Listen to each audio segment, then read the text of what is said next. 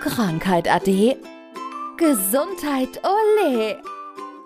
Gesundheitsmix, der Podcast für mehr Lebensqualität. Von und mit der Gesundheitsexpertin Manuela Hartmann.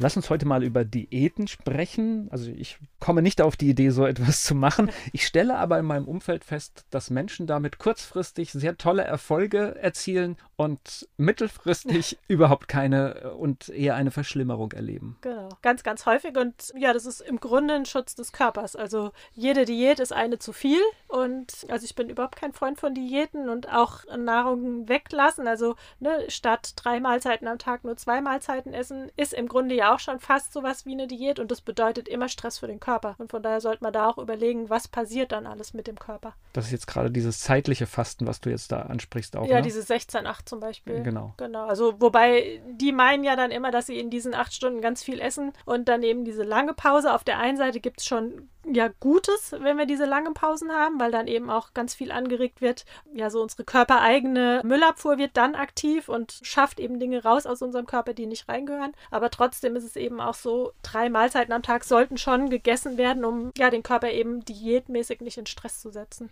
Und vor allen Dingen ist es ja einfach, das Ding ist, das ist ja etwas, was man ja auch nicht dauerhaft durchhält. Das, genau. Und es geht ja darum, das heißt, wenn ich ein Gewichtsproblem habe, muss ich ja etwas finden, was ich dauerhaft durchhalten kann. Genau. Und ja, bei der Diät ist es halt, ja, so, dass, jetzt habe ich dich unterbrochen, aber da fällt mir gerade ein, warum es halt so wichtig ist, das Ganze auch zu verstehen. Wenn du jetzt eine Mahlzeit weglässt, wie gesagt, du stresst ja dann deinen Körper und was passiert? Also du schüttest, oder der Körper schüttet zum einen Stresshormone aus und zum anderen ist es aber eben auch so, dass die Schilddrüse dann ja nicht mehr so viel arbeitet. Das heißt, die Schilddrüse fängt dann an, vom Stoffwechsel her sich zu verlangsamen und dann kommen wir zu dem, was du vorhin gesagt hast. Wenn du dann wieder irgendwann anfängst, dich normal zu ernähren, dann fährt sie aber so schnell nicht hoch. Das heißt, der Stoffwechsel der Schilddrüse ist nach wie vor noch langsam. Du führst trotzdem zu und dann ist es eben so, dass deswegen die Leute noch mehr ansetzen und der sogenannte Jojo-Effekt. Deswegen haben sie am Ende mehr Gewicht als vorher.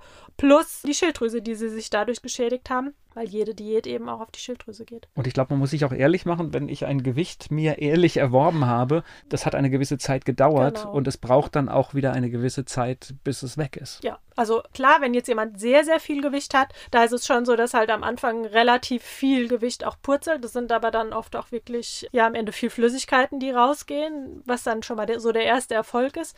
Aber langfristig ist es eben so, lieber wirklich langsam abnehmen und eben das Ganze über die Bewegung machen, weil in dem dem Moment, wo du auch mehr Muskulatur hast, also wenn du dir Muskulatur aufbaust, hast du ja auch in Ruhe einen ganz anderen Umsatz. Das heißt, du musst im Grunde noch nicht mal irgendwas tun und verbrennst am Ende mehr Kalorien als vorher, weil du einfach äh, Muskulatur hast. Da weise ich aber immer darauf hin, wenn jetzt jemand Gewicht abnehmen möchte und mit Sport oder Bewegung anfängt, der sollte gar nicht unbedingt auf die Waage gehen, sondern sollte lieber ein Maßband nehmen und sich einfach mal den Bauchumfang messen, weil am Anfang ist es schon so, dass erstmal die Muskulatur mehr wiegt als im Grunde das Fett und die Leute an Gewicht zunehmen, was viele dann erschrecken sagen, oh, jetzt mache ich schon Sport und ich nehme zu, was ja im Grunde positiv ist, aber halt, sie können den Gürtel in der Regel enger schnallen und das ist dann natürlich schon mal wieder gut. Ich kenne zwei Extremsbeispiele in meinem Umfeld, die wirklich ganz, ganz viel Gewicht verloren haben in kürzester Zeit und also man kann echt nur davor abraten, weil es halt auch nicht schön ist, weil der Körper kommt nicht hinterher. Ja, ganz, ganz wichtig und gerade wenn du ganz viel verlierst innerhalb kürzester Zeit, ist es ja auch so,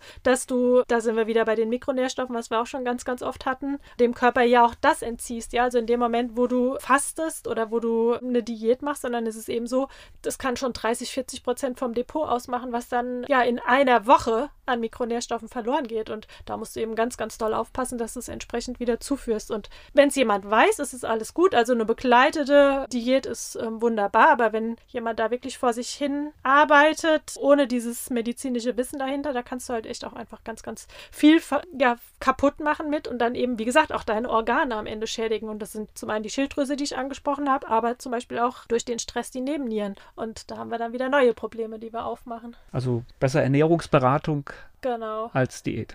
Ja, das auf jeden Fall. Und dann halt das Ganze kombiniert, wie gesagt, mit bisschen Bewegung. Und dann, das hatten wir auch schon mal in dem einen oder anderen Podcast, auch da wieder die Routinen mit einbauen, im Alltag bestimmte Dinge, Gewohnheiten einbauen. Und dann hast du ratzfatz deine Bewegung und ja, ohne dass du ja ein Opfer dafür bringen musst.